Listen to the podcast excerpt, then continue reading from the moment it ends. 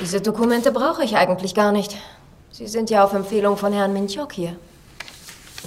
Sie wissen ja sicher, dass Herr Minchok ein großartiger, wunderbarer Mensch ist. Ja. Ich bin der Ansicht, falls Ihr Leistungsniveau nicht das von Herrn Minchok erreichen sollte, sehe ich keine Veranlassung für mich, Sie einzustellen. Ja.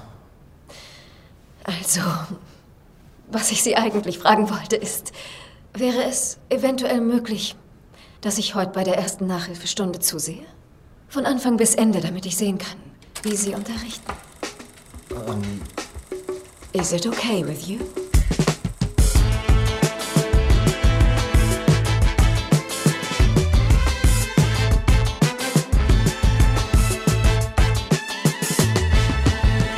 Ihr hört Shots, den kritischen Filmpodcast von Detektor FM. Heute mit Malte Springer, Hi, hallo. Lukas Bawenschik einen wunderschönen guten Tag. Und mir, denn wir haben uns einfach in diesen Filmpodcast hier reingezeckt, obwohl wir gar keinen Filmpodcast-Uni-Abschluss haben. Mal gucken, wann es aufliegt. Und darum geht es natürlich auch in Bong Joon-ho's Cannes-Gewinnerfilm Parasite. Lukas, wenn du dir deine Eltern anschaust, bist du dann eher auf oder eher abgestiegen?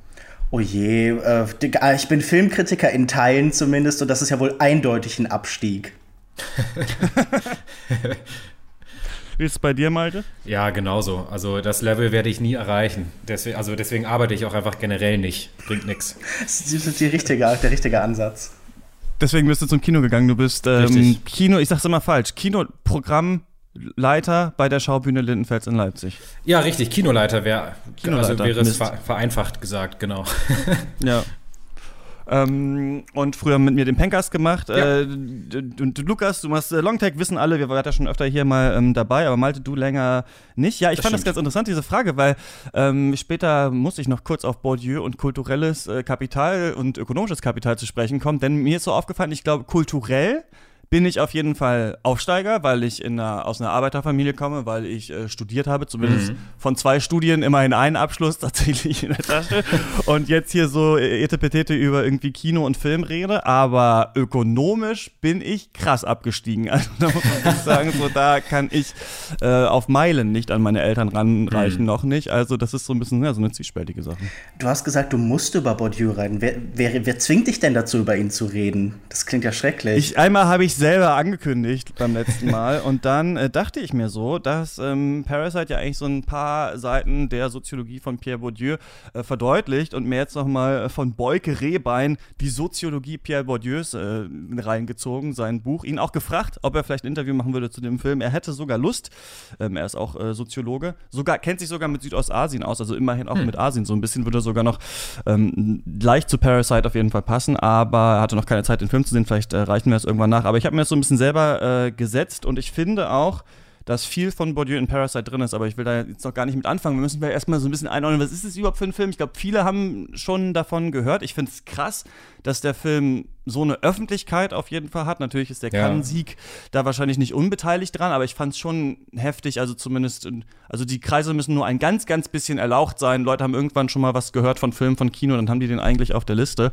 Ähm, der ist von Bong Joon-ho, Regisseur, den viele wahrscheinlich, würde ich sagen, so seit Snowpiercer, vielleicht auch seit dem Netflix-Film äh, Okja auch auf der Liste haben. Lukas, aber der hat noch mehr Sachen gemacht, ne?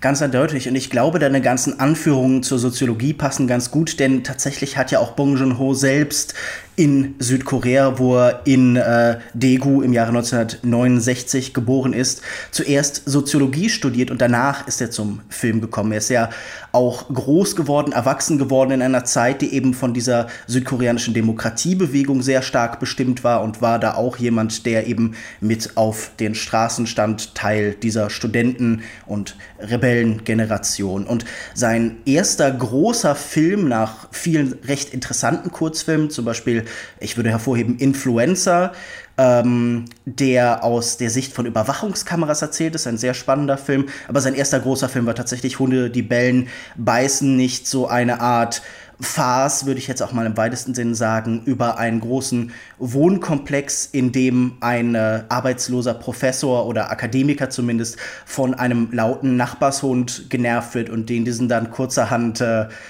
erledigt und das hat dann gravierende Konsequenzen. Aber sein tatsächlicher Durchbruch im internationalen Rahmen. Auch der erste Film, der mit vielen Preisen ausgezeichnet worden ist, war dann äh, sein bis heute, würde ich immer noch sagen, bester Film Memories of Murder aus dem Jahr 2003. Eine Kriminalgeschichte über den ersten Serienmörder der koreanischen, der südkoreanischen Geschichte. Ein Fall, der bis vor wenigen Wochen nicht aufgeklärt war und der eben als der, dieser Film erschien nicht aufgeklärt war und ähm, er erzählt eben vor allen Dingen von der Gewalt der Polizei. Er setzt so diese Erfahrung aus der Diktaturzeit, überträgt er auf die Polizei. Und es ist ein äh, wirklich sehr bemerkenswerter Film mit einer der ähm, bemerkenswertesten letzten Szene überhaupt.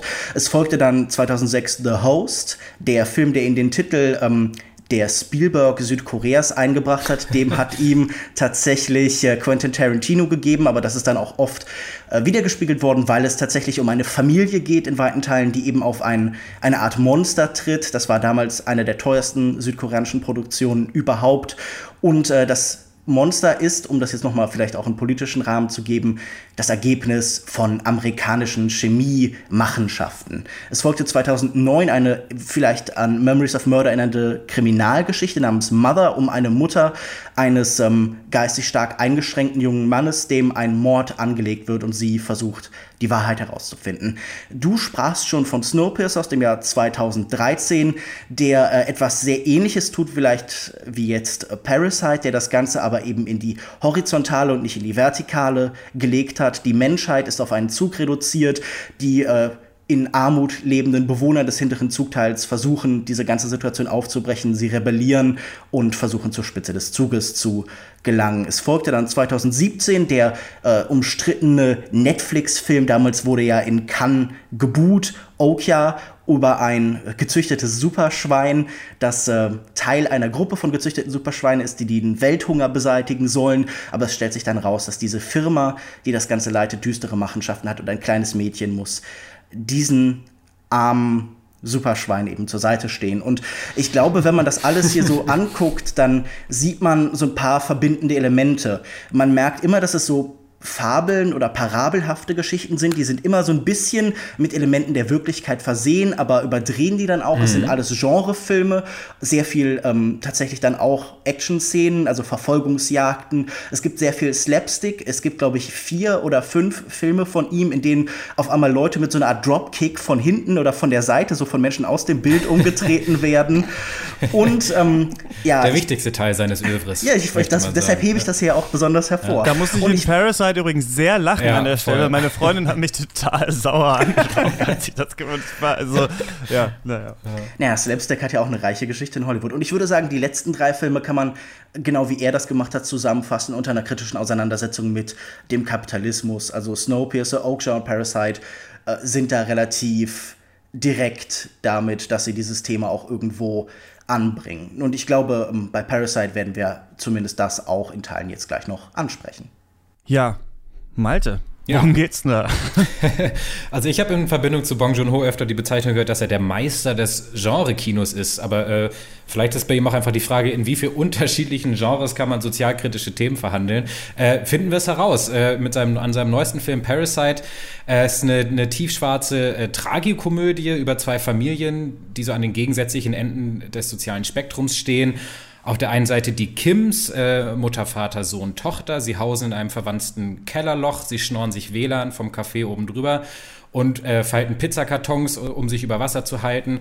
Auf der anderen Seite die neureichen Parks, äh, selbe Familienkonstellation, wohnen in der super schicken Designer-Villa äh, in, in der reichen Oberstadt. Ähm, ja, eines Tages wird dann der jüngste Sohn der, der Kims, äh, Jiu, von seinem Freund überredet, bei den reichen Parks einen Job als Englisch-Nachhilfelehrer anzunehmen, fälscht also schnell äh, ein Unidiplom, erschleicht sich diese Stelle und erhält somit äh, Zugang zu der ja sehr verlockenden Welt der Oberschicht. Und ähm, durch ja, cleveres Intrigieren schafft es Jiu dann nach und nach alle anderen Bediensteten der Parks durch seine eigenen Familienmitglieder zu ersetzen.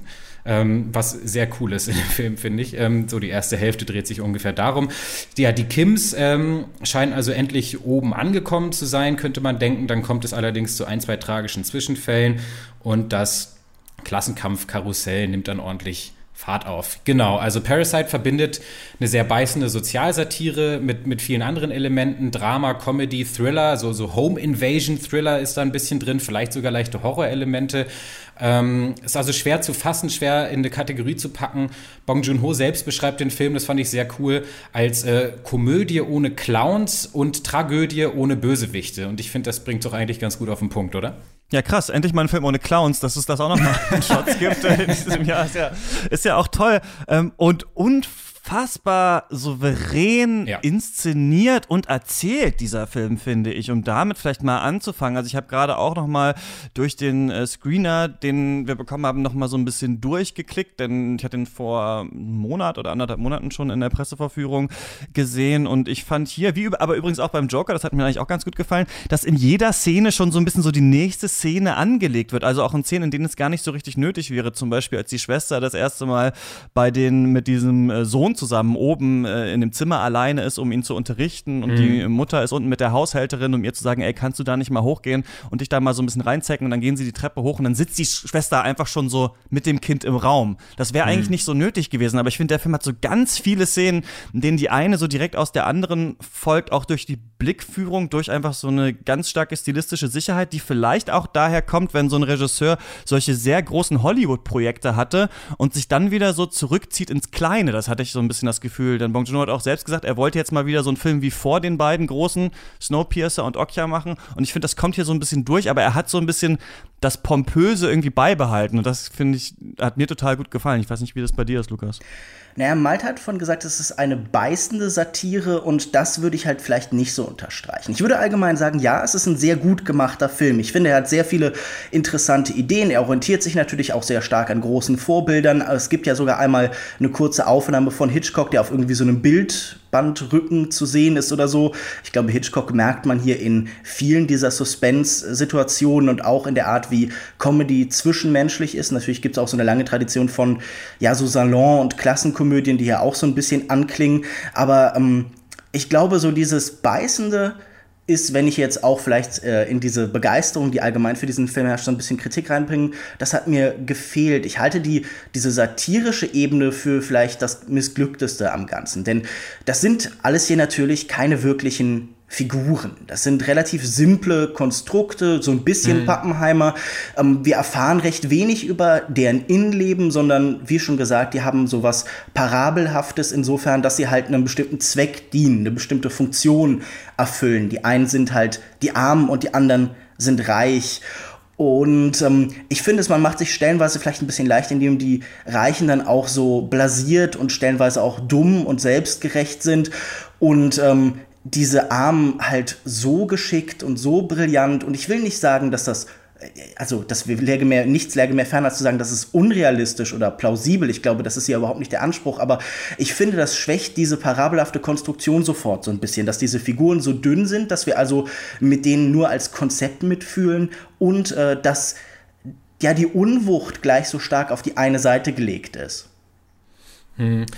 Ja, gehe ich nicht ganz mit, muss ich sagen. Also ich finde, also klar, es ist parabelhaft und die, die, Charaktere sind nicht komplett ausgeformte Menschen, aber ich finde, der Film verweigert sich trotzdem so totalen Schwarz-Weiß-Ansichten. Also man hätte es ja auch so inszenieren können, dass die Armen sehr nobel sind und die Reichen irgendwie böse äh, und die Armen missbrauchen oder, oder mehr so vielleicht wie, wie in Burning, den wir ja auch zu dritt besprochen haben. Natürlich hegt man irgendwie Sympathie mit den Kims, die mehr so die Abgehängten sind und man lacht auch über dieses Isolierte, über das naive Gebaren der, der reichen Parks. Aber ich finde, der der Klassenkampf, für, äh, für den die Charaktere ja äh, ähm, parabelhaft stehen in diesem Film, der belässt es aber nicht bei so einer total eindimensionalen Zustandsbeschreibung. Also die Kims, die, die, die Armen, ja, die sind ja, die sind ja auch Täter, Täter und Opfer zugleich, die reichen Parks eigentlich auch, auch wenn sie keine offensichtlich gewalttätigen oder schlechten Taten begehen. Ich glaube, was ich hier so rausgelesen habe, ist, dass ähm, die, die Armen, äh, die, die Unterschicht, die, die muss sich eben selber helfen und damit vielleicht auch Verbrechen begehen. Und das Verbrechen der Reichen ist mehr so das Wegschauen, das Nichthandeln. Ähm, mhm. Ja, aber Moment, das Verbrechen der mhm. Reichen, also wenn man das jetzt so übertragen will, wenn man sich dieses Klassenkampfthema angucken will, ist doch nicht ja. das Wegschauen, sondern das ist halt eine gesellschaftliche Struktur, das ist eine Struktur der Arbeitswelt, die halt Menschen begünstigt. Wir, also wir müssen ja jetzt auch nicht äh, das ganze Kapital oder so durchgehen, um hier das jetzt nochmal aufzubringen, aber das ist doch gerade eines der Probleme. Also sowas darf man nur sagen, wenn du es auch könntest. Könntest du das jetzt komplett durchgehen? ja, ja, klar. Kapitel für Kapitel für Kapitel. Man sagt das gerne. Also wir wollen jetzt hier natürlich jetzt nicht von Heidegger anfangen. Eigentlich hat man Heidegger nie gelesen, ja. In der grundlegenden Form bestimmt, aber ich meine, das ist ja auch der zeitliche Rahmen, äh, würde da so ein bisschen gesprengt, mhm. damit ziehe ich mich jetzt aus der Fähre. Nein, aber was ich ja nur sagen wollte oder was ich einwenden wollte ist, keine Eigenschaft dieser reichen Familie hat was mit dieser angeblichen Klassenstruktur, mit diesem Klassenkampf zu tun. Also es wird auf ihrer, wie schon gesagt, ihrer Eitelkeit und vielleicht auch ihrer Kurzsichtigkeit herumgehackt, aber äh, es wird ja überhaupt nicht problematisiert, was sie reich macht und die anderen arm, was halt diese Grenzen überhaupt erst eben erschafft. Oder ich würde sagen, das kommt dann vielleicht später in Teilen dazu, aber in dieser Hinsicht hm. verweist der satirisch sicher auf ein eine Struktur, ein Problem, aber er geht da vielleicht nicht ausreichend in die Tiefe. Ja, Witzig, ne? Ich höre das Echo von Wolfgang hier vom, vom Joker wieder jetzt durch den, durch den Podcast hallen, vom, vom letzten Clown-Film. Vielleicht, wenn man mit Marx dran geht und nicht mit Bourdieu vielleicht. Also bei Marx ist es ja tatsächlich so, dass es diesen Klassenkampf ganz klar zwischen zwei Schichten eigentlich gibt. Zwischen dem Proletariat, das sind die, die ihre Arbeit veräußern müssen, und zwischen den Kapitalisten, das sind wirklich die, die die äh, Produktionsmittel besitzen, die, die die Maschinen haben und die anderen ausbeuten. Und wenn man jetzt sagt, diese Differenz äh, besteht tatsächlich in der aktuellen Welt und jetzt guckt man sich Parasite an, dann hätte man, dann sagt man vielleicht, das passt irgendwie nicht so ganz jetzt so da drauf. Vor allem, weil ja jetzt die reiche Familie jetzt nicht so krass die arme Familie jetzt direkt ausbeutet oder so, weil da so viele andere Firmen und Schichten und so noch so dazwischen sind. Aber ich finde, mit ähm, Pierre Bourdieu passt vieles richtig, richtig gut in diesem Film. Also Pierre Bourdieu ist ja ein äh, französischer Soziologe gewesen, der sich ursprünglich eigentlich ethnologisch in Algerien, also es gibt ja diese beiden großen Wissenschaften, Ethnologie und Soziologie. Bei der Ethnologie geht es eigentlich darum, eine fremde Kultur zu beschreiben. Macht man viel oder wurde viel gemacht über teilnehmende Beobachtungen. Und Soziologie geht ein bisschen um die eigene Kultur zu beschreiben. Und Bourdieu war eigentlich Ethnologe, aber hat dann gesagt, ich gehe jetzt zurück nach Frankreich. Und ich tue jetzt mal so, so ein bisschen wie Sokrates, als wüsste ich nichts über diese Gesellschaft. Warum ist die Gesellschaft eigentlich so, wie sie ist? Und vor allem, was Bourdieu interessiert hat, und das finde ich ist ja auch so die Frage in Parasite ein bisschen, warum ist die Gesellschaft so ungerecht und warum gibt es so eine krasse Ungleichheit und wie reproduziert die Gesellschaft das eigentlich? Gerade wenn wir ja zum Beispiel ein Bildungssystem haben, durch das wir drei auch alle durchgegangen sind, wo es immer hieß, ja, wer sich anstrengt, der wird es schon schaffen. Ne? Also wer sich anstrengt, mhm. der kann schon auf die Universität gehen. Die Universitäten stehen allen frei. Da gibt es einen Numerus Clausus. Dann bist du halt auf der Uni. Dann kann, kann jeder eigentlich, der sich halt genug anstrengt und vielleicht noch ein bisschen Talent hat, kann am Ende Jura studieren, kann reich werden, kann Politiker werden oder sonst was. Aber in der tatsächlichen Welt ist es ja irgendwie nicht so. Dass, dass, denn die Armen zum Beispiel bleiben oft arm oder äh, wählen ganz andere Fächer und so weiter und so fort. Und Bourdieu meint, dass das am Habitus liegt und das ist wie so eine individuelle Kultur, die jeder hat, die die Schichten ihren Sprösslingen quasi so in die Wiege mitlegen, in die Erziehung mitlegen. Und ich finde es ganz interessant, weil ich habe diesen Begriff Fake it till you make it jetzt viel gehört, auch zu diesem Film.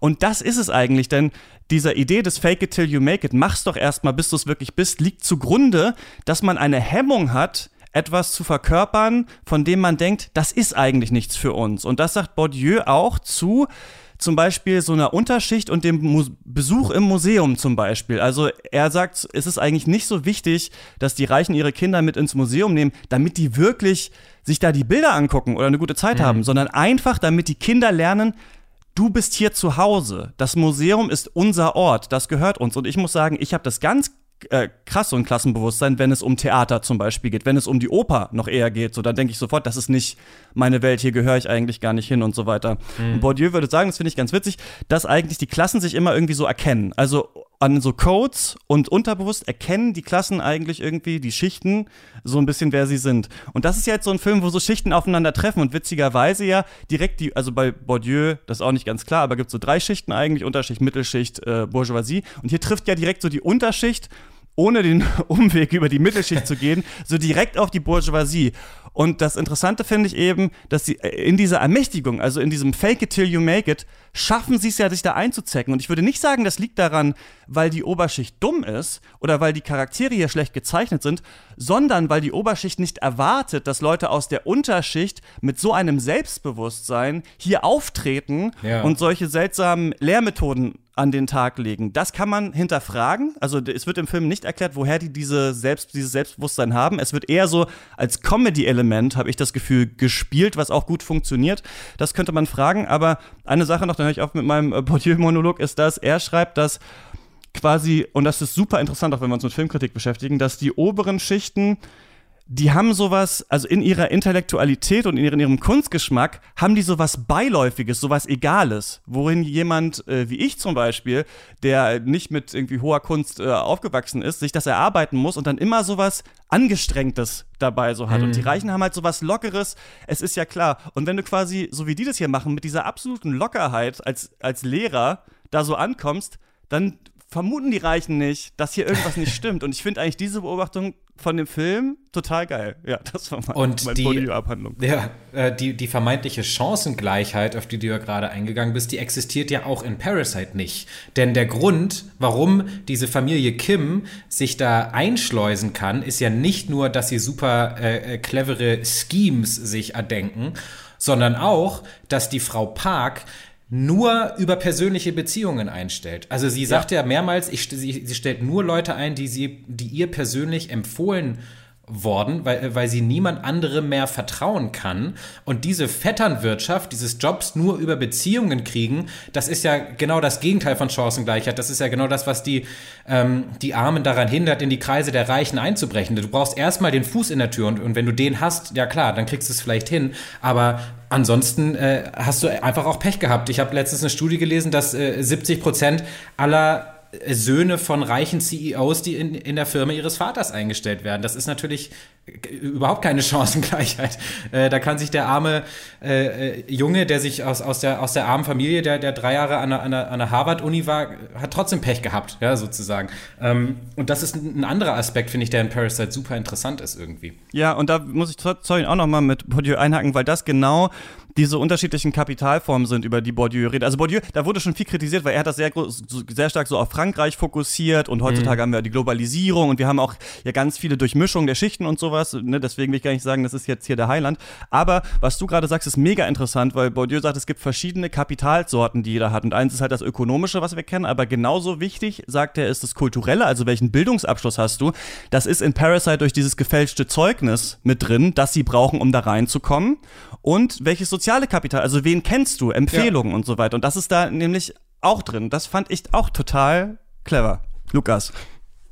ja gut, wie soll ich da jetzt konkret dran anschließen? Ja, natürlich werden diese Kapitalsorten hier auch explizit durchgegangen. Auch so dieses äh, Gefühl, fehl am Platz zu sein, wird von dem Sohn ganz spezifisch artikuliert, wenn er da mit seiner neuen potenziellen Freundin, seiner äh, Tutorin, Schülerin eben im Zimmer sitzt, ausformuliert. Also das ist hier sicher alles enthalten und wie schon angedeutet, das wird alles wahrscheinlich auch irgendwann von Bong Joon-ho konsumiert und in irgendeiner Form auch selbst in kulturelles Kapital umgesetzt worden sind. Zum Beispiel auch diese bekannten äh, Bourdieu-Texte und Kategorien.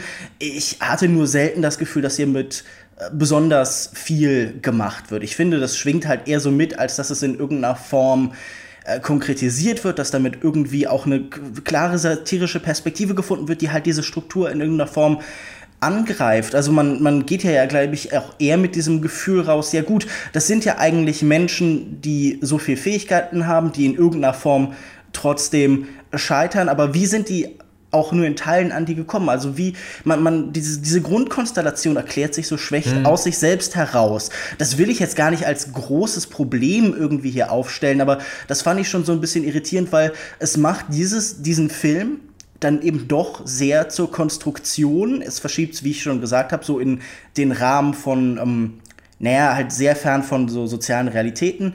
Und ich glaube, das nimmt dem auch auf so einer Ebene von, wenn, wenn ihr jetzt wirklich auf Sozialkritik drängen wollt oder so, so ein bisschen auch, ja, die, die, den, den Biss, die, die Zähne. Also nicht, dass ich mhm. das irgendwie eine große Schwäche finde, aber na gut, das kann man sicher bemängeln. Ich gehe da schon mit auf jeden Fall. Der Film ist keine umfassende Sozialkritik, er bietet auch keine oder eine Systemkritik und bietet auch keine Lösung an. Aber wenn man uns jetzt äh, zugehört hat, die letzten 15, 20 Minuten, die wir uns ja schon jetzt viel mit dem Thema und dem äh, vermeintlichen Subtext ähm, äh, befasst haben, kann man auch leicht denken, dass wir hier ein ultra intellektuelles Arthouse-Werk vor uns haben, was ja nicht stimmt. Der Film ist ja an sich wirklich komplett handlungsgetrieben. Getrieben ja. von den Charakteren, von der Handlung. Die Handlung peitscht diesen Film nach vorne.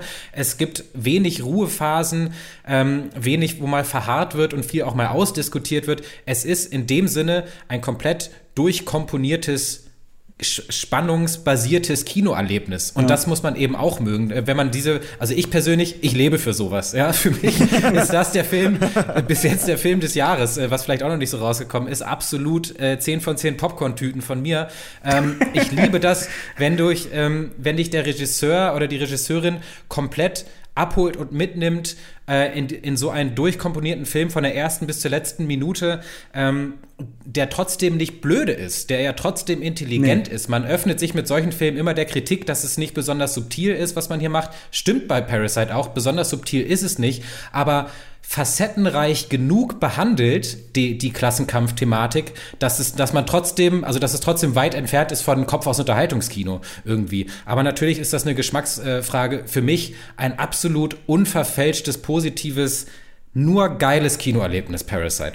Ich finde das auch einen gut gemachten Unterhaltungsfilm. Also gerade diese erste Hälfte, in der dieser Plan da eben geschmiedet wird und umgesetzt mhm. wird, der hat so eine, so, eine, so eine Urgenz, so, eine, so was Drängendes. Jedes, jeder Schritt ergibt sich sehr gut aus dem letzten und ja. es hat so die Qualität von so einem guten Heist-Film, also von so einem Bankraubfilm ja. oder so.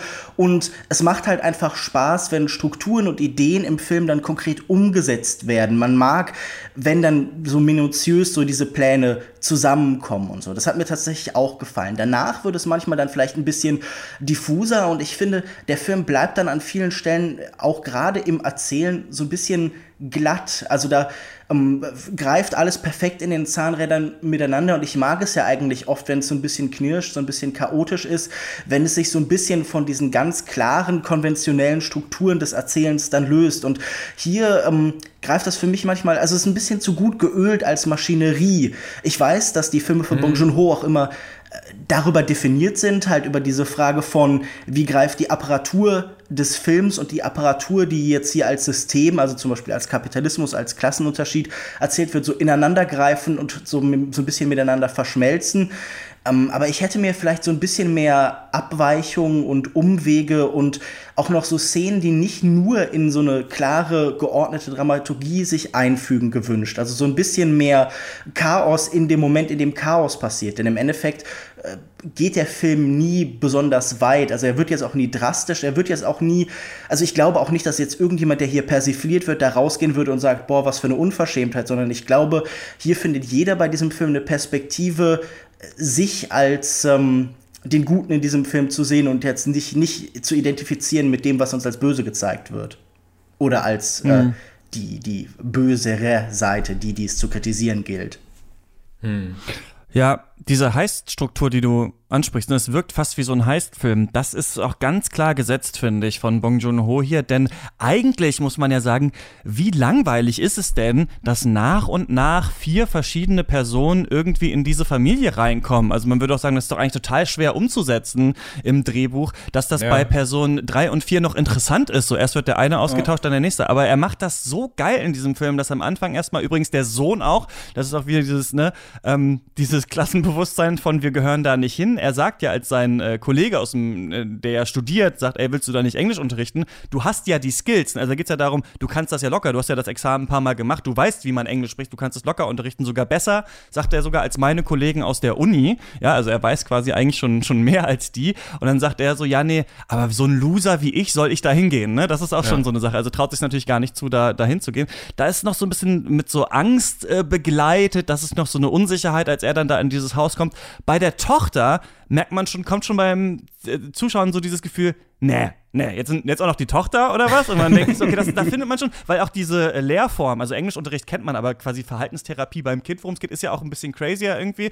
Und dann ist man schon so noch mehr auf der Seite dieser Familie. Dann kommt der Vater und der, da sind sie an diesem Autohaus und üben dann erstmal Autofahren so. Und das ist halt, da ist man schon voll sold und findet es einfach nur noch geil. Und dann ist tatsächlich, wie die Mutter sich einzeigt, tatsächlich wie ein Heistfilm inszeniert im Gegensatz zu ja. den anderen Sachen. Also das ist wirklich gegengeschnitten und man sieht schon, wie sie sich vorstellt und wie sie sich darauf vorbereiten, wie sie dann den Plan tatsächlich zusammen ausführen. Und man ist dann tatsächlich auch auf der Seite dieser Familie, die dann diesen riesen Coup gelandet hat. Und dann ist quasi, du meintest die erste Hälfte, Lukas, es ist wirklich eigentlich genau die Mitte des Films, ja. bevor der krasse Twist kommt und man dann weiß, Mist, was ist eigentlich jetzt los? Und ich finde auch das so genial, dass diese, diese schelmhafte Idee, ja, also dass wir von Bong Joon-ho so ähm, begeistert werden für diese Leute, die da irgendwie eigentlich was Verbotenes machen, aber ah, toll, wie toll das klappt. Dass das ja eigentlich nur ist, sie dürfen jetzt den Reichen dienen. Also, ja. dass wir so mitfiebern für das Endergebnis, was ist, sie dürfen jetzt Bedienstete sein ja. und den Reichen ihre Toilette sauber machen und ihren Boden wischen und sowas. Ich finde, das ist eigentlich das Geniale, denn dann kommt ja auch dieser, dieser, dieser Klassen andere Art Klassenkampf, nämlich in der eigenen Klasse, ne, um die Arbeit. Der Kampf um die Arbeit kommt ja dann so in der zweiten Hälfte. Und mhm. ich finde das echt geil, das so als Unterhaltungsfilm, als so Con-Movie zu inszenieren und dann am Ende zu sagen, Moment mal, wo, wo, wo habe ich da eigentlich gerade mitgefiebert? Und ich finde, das ist die Systemkritik, dass wir in der ersten Hälfte des Films gar nicht verstehen, also, was hier eigentlich das Problem ist. Und deswegen mhm. finde ich, muss der Film gar nicht jetzt quasi, muss jetzt nicht noch immer jemand kommen mit einem Hut und sagen, übrigens, der Kapitalismus funktioniert so und so und das ja. ist unfair und hier die zwei Klassen. Ich finde das, äh, ich finde fast dieses Thema ist ja fast gesagt. so ein Erleben, so im, im Twist. Nein, natürlich nicht. Das will ich dir auch nicht unterstellen. Aber ähm, ich finde das irgendwie geil gemacht. Ich finde es richtig geil gemacht. Ja. Ich finde, was man da merkt, ist halt irgendwie so ein Gefühl von so einem modernen Feudalismus. Also so eine Verehrung schon für die Leute, über denen man steht. Das merkt man dann ja gerade bei den Figuren, die ab dieser Hälfte dann eingeführt werden, die so Teil von einer großen ja. Maschine sind, die von unten so ein bisschen mitsteuern, die aber so eine ganz triviale Rolle haben, die die wirklich so als Götter sehen und wenn sie ihnen begegnen, erkennen die sie nicht. Sie wissen nicht, wer das ist. Und es gibt dann ja wirklich so einen ganzen Katalog von Zuschreibungen, die halt so einer bestimmten Klasse auch gegeben wird. Also, dass die Geister sind im Leben von so einer Existenz, also Geister, die spuken eben in Häusern. Also, es ist in dieser Hinsicht vielleicht auch gerade in der zweiten Hälfte. Ja. Äh, es hat so eine Qualität von einem Horrorfilm, weil wir halt irgendwie das Verdrängte im Keller und sowas alles mhm. eben hinzufügen. Aber äh, darüber hinaus sind sie auch, haben sie so eine Qualität von so von so Detruenten in so einem biologischen System, also so diese Bottom-Feeder, die ganz unten halt so sich an den Überbleibseln gütig tun. Und das finde ich alles auch schon irgendwie interessant gemacht, wie das dann eingebunden wird. Ich finde sowieso, der Film schafft dann gerade auch mit fortlaufender Zeit so ganz interessant, so diese Bildwelten von Arm und Reich zu trennen. Und da wird er dann für mich interessanter. Also wir haben natürlich von Anfang an so diese Welt mit den zwei verschiedenen Fenstern. Die einen haben diese riesige Glasfassade, auf der man auf perfekt gebaute Grünflächen schaut und die anderen sehen von ihrem Fenster eigentlich nur so, so Giftgaswolken, als wären sie selbst Ungeziefer und irgendwie so sturzbesoffene ja. Menschen, die ihnen vor die Tür pinkeln. Und ich finde, das ist stärker das, was eben tatsächlich von den Sachen, die ihr gemeint habt, erzählt. Also, dass da so die Frage auch immer aufgemacht wird, wer ist sichtbar und wer sieht und wer wird gesehen und wie werden diese Eigenschaften eben auf die Menschen verteilt. Also ich finde, der funktioniert da auf einer filmischen Ebene sehr viel besser in diese politischen Dimensionen, als er das auf einer inhaltlichen tut.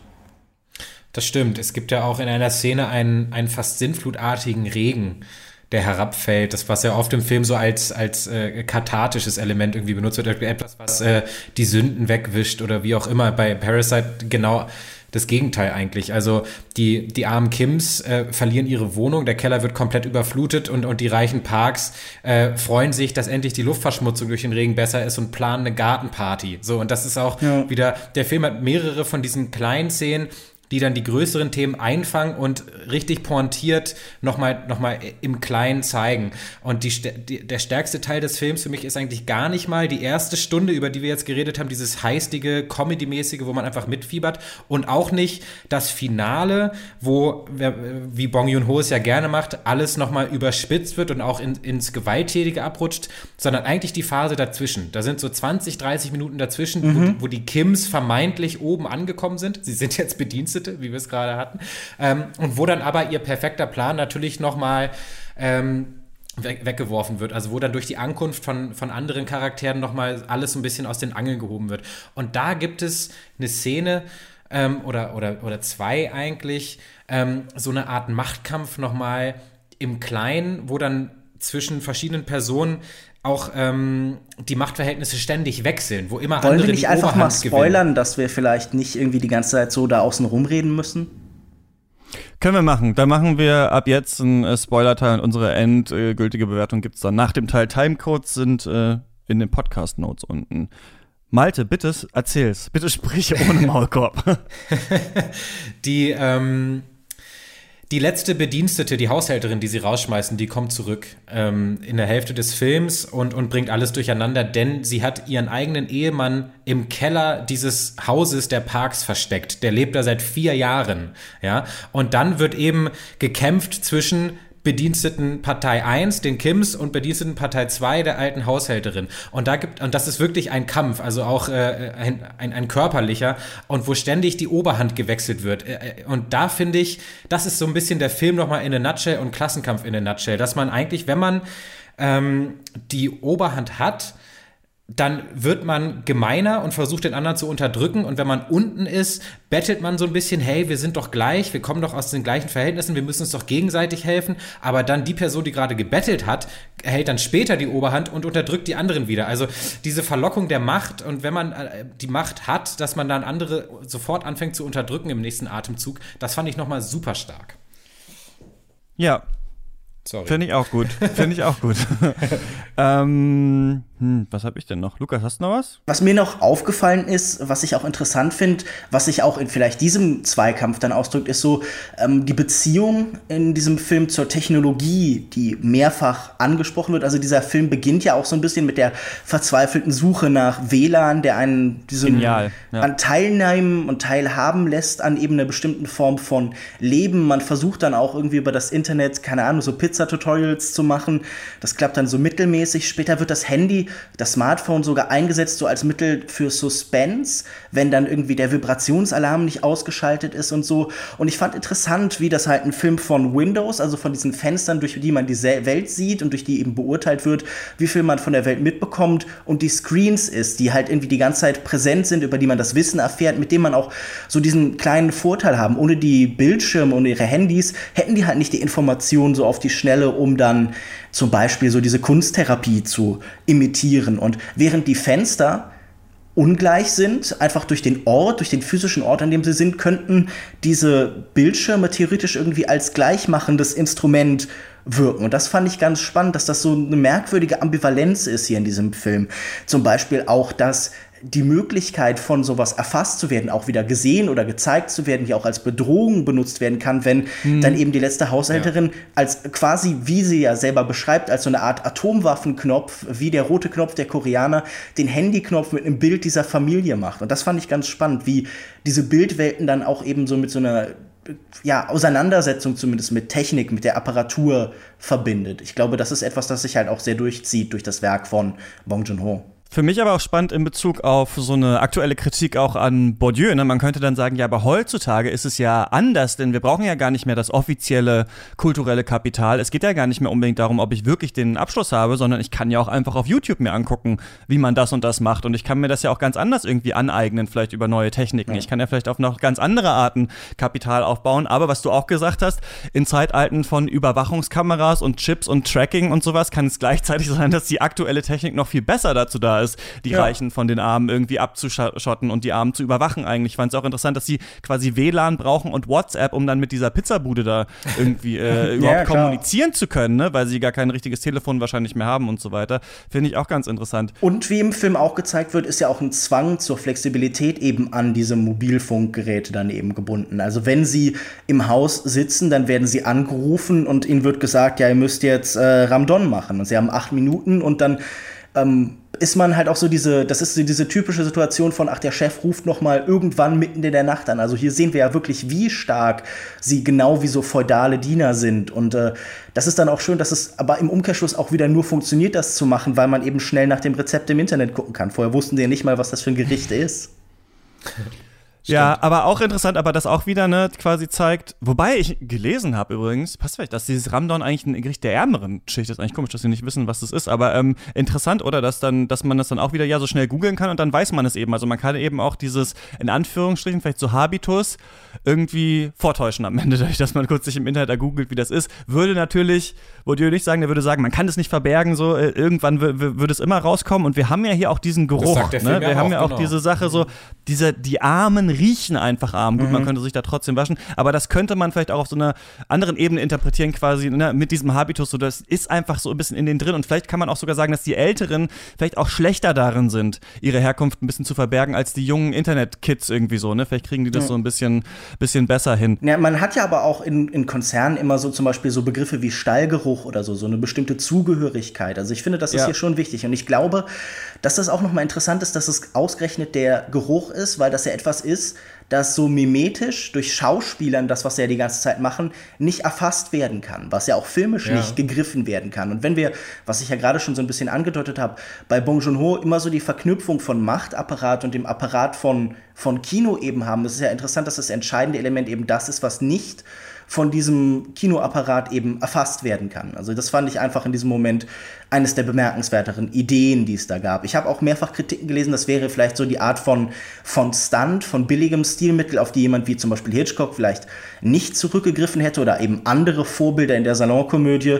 Aber ich finde doch, dass es interessant ist und dass es ganz gut passt hier. Also, dass es natürlich auch wieder mit Bourdieu gelesen werden kann und so, aber es ist auch interessant, weil es einfach so ein Mittel ist, das man im Kino selten hat. Geruch ist selten im Mittelpunkt von, von Kinoplots. Und es geht ja ähm, witzigerweise bei Bourdieu auch viel um Körperlichkeit tatsächlich und ja, inkorporiertes um Kapital Geschmack, so. ne? Also Gesch Geschmack heißt dieses, also dieses Hauptwerk quasi von Bourdieu, die feinen äh, Unterschiede, da geht es eigentlich hauptsächlich um Geschmack und um Distinktion. Distinktion heißt es auch ähm, auf Französisch eigentlich ursprünglich. Und da geht's, also es fände ich auch mega interessant, sich darüber mal Gedanken zu machen, so warum bilden eigentlich bestimmte Schichten bestimmte Geschmäcker aus? Darum geht es ja auch viel in diesem Film. Ne? Warum haben die bestimmte Bilder, was essen die eigentlich? und Bourdieu sagt eben auch, die Armen, das geht vor allem um, um, um Masse und darum, um satt zu werden, irgendwie für die Arbeit. Wir sehen die ja bei so einem großen Buffet. Bei den Reichen geht es eher so um diese Performance, ne? besonders mhm. gesund zu sein, sich absichtlich zu limitieren im Geschmack und eben nicht so viel zu essen. Und eben, man sieht ja auch den Familienvater, wie er da so einen kleinen Smoothie aus so einem komischen Trinkpäckchen rausdrückt, während er mit seiner Frau da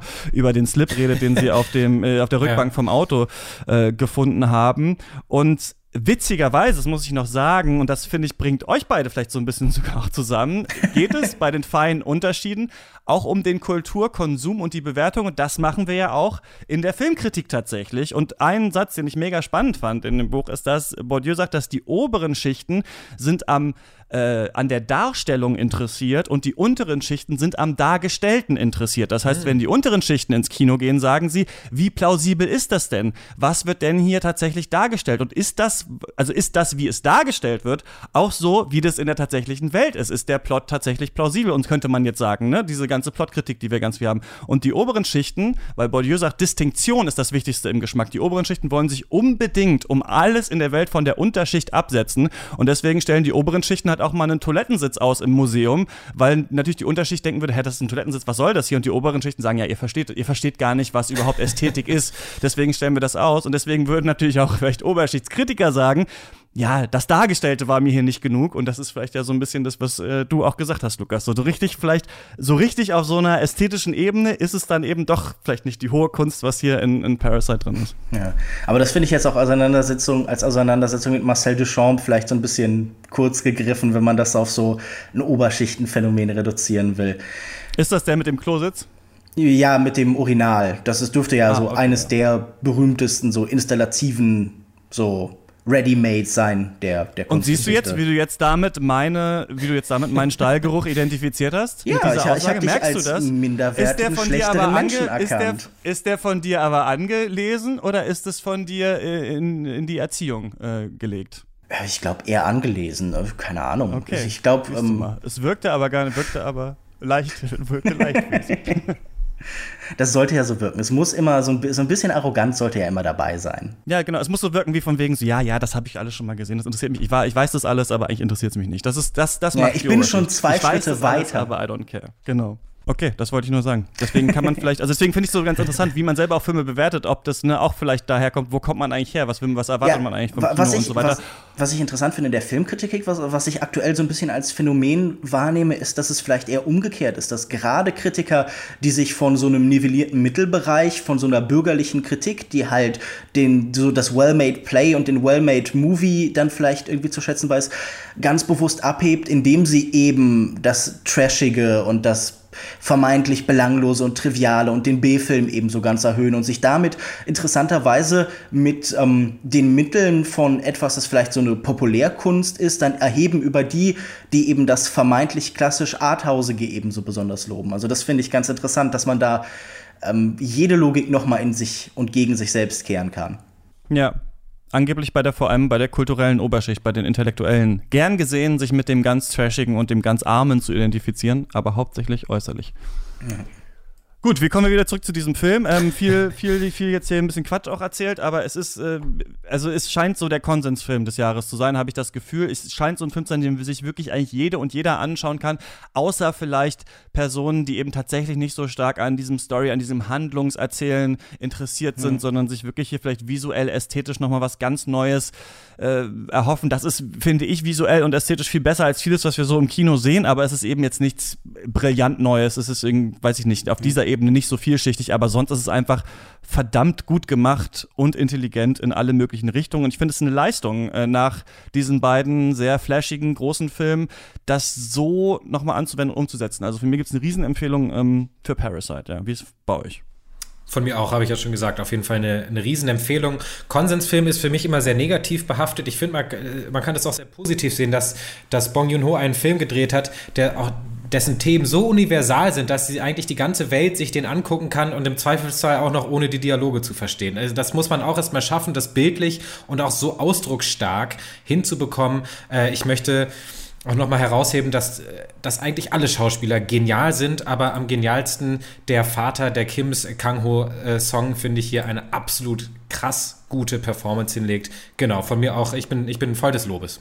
Ja, ich äh, muss mich in Teilen anschließen. Ich würde diesen Film vielleicht tatsächlich einen Konsensfilm nennen. Mich macht das ein bisschen misstrauisch, wie universell er geliebt wird. Das heißt wahrscheinlich, und das habe ich auch versucht so ein bisschen auszudrücken, er ist vielleicht in Teilen doch zu glatt. Nichts hier ist wirklich eine Provokation an irgendwen. Niemand fühlt sich von diesem Film angegriffen. Aber sehr unterhaltsam ist er definitiv und es ist definitiv einer der ähm, besseren Filme dieses Jahres und ich kann auch nur sagen, ich würde mich sehr freuen, wenn solche Filme auch irgendwie international in den USA scheint es ja gerade schon ganz gut zu laufen, aber auch in Deutschland gewisse Erfolge feiern, denn davon äh, sollte es vielleicht eher mehr als weniger geben. Schaut euch gerne Parasite an. Ja, krass, ne? Der kommt einfach so hin. Es ist nicht so, dass sie jetzt ein Parasite Remake machen. Das ist doch normalerweise so der Weg, wie diese Filme so in, ihren Weg in die USA. Ja, und es gab Nein, auch keinen Streit so wie bei Snowpiercer mit äh, Weinstein, wo, Weinstein, wo dann endlos um die verschiedenen Schnittversionen diskutiert wurde. Sehen wir mal. Es ist doch, es geht doch wieder bergauf, bergauf im Kino. Vielleicht, vielleicht auch nicht. Naja, wir reden.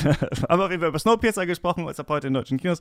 Falls ihr mir ähm, eure Einschätzung dazu schreiben wollt, könnt ihr mir eine Mail schreiben, shots at detector.fm und dann bleibt mir nur noch euch äh, unvorbereiteterweise zu fragen, ich habe euch das nicht angekündigt, ob ihr in letzter Zeit einen anderen guten Film gesehen habt.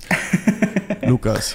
Naja, gut, ich bin gerade auf dem äh, Filmfestival in Köln, deshalb habe ich einige sehr gute Filme gesehen. Ich äh, würde besonders hervorheben äh, Vitalina Varela von äh, Pedro Costa, dem portugiesischen, sehr einzigartigen Filmemacher, der halt vielleicht dann noch mal effektiver eben ein Leben in bestimmten Verhältnissen, in Armut, in Isolation eben beschreibt, hier mit Figuren, mit denen er schon gearbeitet hat, mit einer Frau, die nach dem Tod ihres Mannes in die Heimat zurückkehrt und dort nichts für sich vorfindet und versucht eben mit dieser Situation dort eben zurechtzukommen. Der ist sehr streng, vielleicht ein bisschen trocken, aber sehr eindrucksvoll und stellenweise dann auch sehr bewegend. Ich habe den neuen Film von Roy Anderson über die Unendlichkeit sehen können, der ganz fantastisch ist. Er ist äh, sehr äh, ähnlich ästhetisch wie vielleicht die meisten Filme davor eben von Roy Anderson, also starre Einstellungen, in denen so merkwürdig sketchhafte Situationen irgendwo so zwischen Jacques Tati und Chaplin und dem Untergang der Welt äh, angesiedelt sind und den kann ich auch definitiv empfehlen. Der bekommt auch einen Deutschlandstart. Und auch tatsächlich äh, Porträt einer jungen Frau in Flammen, der neue Film von Celine Sciamma, der auch in Cannes ausgezeichnet worden ist, zum Beispiel, glaube ich, mit dem äh, Drehbuchpreis. Der hat auch viele seiner Vorschusslorbeeren definitiv verdient. Es wird bald eine ganze Generation von Menschen geben, die bei der 28. Seite eines Buches regelmäßig in Tränen ausbrechen werden. Und äh, ich muss sagen, das ist sehr schön. Äh, schaut euch diese drei Filme an, wenn sie irgendwann im nächsten Jahr oder demnächst ins Kino kommen. Ja, ja. den letzten ähm, besprechen wir hier übernächste Woche auf jeden Fall. Ja. Porträt einer Jungfrau in Flammen ab dem 5. Dezember auch in der Schaubühne Lindenfeld. Kommt gerne vorbei. ähm, ein Film, den ich nicht gesehen habe, der aber hoffentlich gut ist, auf jeden Fall macht er äh, meinen Kinosaal knacke voll, ist Systemsprenger, da freue ich mich drauf, den werde ich noch schauen. Ansonsten das Einzige, was ich in letzter Zeit geschaut Läuft habe. Läuft der gut, ja? Läuft der, mega äh, gut, der, Bombe, ja, okay. ja. Hat, hat, das Potenzial, okay, der besucherstärkste Film des Jahres zu werden, in meinem äh, kleinen 60-Saal-Einsaal-Kino, 60 Platz. Okay, das finde ich, aber, find ich aber interessant. Okay, soll ja, ist ja an die Oscar-Auswahl jetzt auf jeden Fall gekommen, ne? Stimmt, ja, genau. Ja. Ich habe da den, den Aufkleber noch aufs Poster gemacht. Deutscher Oscar-Film wurde uns extra nochmal per Post zugeschickt. das sieht. Kannst das du mir sieht. so einen geben? Kann ich den auf mich selber auch drauf? Ja, Deutscher ich habe schon einen auf meinen Computerbildschirm geklebt. Jetzt sehe ich nur nichts mehr. Ähm, ein Film, den ich gesehen habe, ist es The Art of Self-Defense mit Jesse Eisenberg. Das ist, ich möchte überhaupt nicht viel darüber sagen, außer es ist eine perfekte Mischung aus Napoleon Dynamite und Fight Club. Wen das schon anspricht, der wird diesen Film mögen. Wer denkt, oh Gott, das ist das Schlimmste der Welt, wird diesen Film hassen. Aber von mir gibt es eine, eine vorsichtige Empfehlung für diesen Film. Geil, Bock drauf auch. Äh, was habe ich denn? Ich habe gar nichts gesehen, Leute, obwohl ich hier einen Filmpodcast mache. Äh, ich habe irgendwann im auch im Flugzeug äh, Solo geguckt, hier diesen äh, Star Wars-Film. Ähm, ja, habe ich eigentlich nichts zu sagen. Ist, äh, ich, fand ihn in seiner, ich fand ihn in seiner Langeweile irgendwie so ganz angenehm eigentlich. Also ich dachte, es wäre sch schrecklicher irgendwie. Ich fand, das wirkte wie so ein, ja, wie so ein Oller Kabel 1-Film, den man sich mal anguckt, wo irgendwie nicht so richtig was passiert und es geht so ein bisschen um, um Bounty Hunters und sowas. Aber ähm, sonst habe ich nichts mhm. Besonderes zu sagen. Bleibt uns nur noch äh, die Verabschiedung. Vielen Dank, dass ihr beide da wart und mit mir über Parasite geredet habt. Ja, bitte, gerne. bitte, sehr gerne. Man findet uns auf Twitter at äh, chr-eichler, at kinomensch. Malte, du bist at mspringer, oder? Aber du liest nur, hast du geschrieben. Äh, at äh, Wortschmidt. At Watchmit, genau. genau. genau. Ja, aber okay, ich lese okay. nur, ich schreibe nicht. Hm? Na, das macht ja nichts. Das macht ja, ich schreibe nur und lese nicht, das ist auch nicht schlecht. Ähm, und äh, nächste Woche sprechen wir dann hier über den Netflix-Film äh, The Laundromat mit ähm, Meryl Streep. Und ich spreche, weil es ja um äh, Wirtschaftsthemen, ich glaube um die Panama Papers geht, ähm, spreche ich darüber. Wir machen Crossover-Sendungen mit Ole Niemann und Wolfgang M. Schmidt, die ja seit neuestem Wirtschaftspodcast haben. Guck mal, wie die den aus wirtschaftlicher Sicht ähm, bewerten. Und ich sage dann auch noch irgendwas dazu. Aber vielleicht nicht zu Bourdieu. Das war's von uns für diese Woche. Äh, bis zum nächsten Mal. Viel Spaß beim Stream und im Kino. Tschüss. Ciao. Tschüss.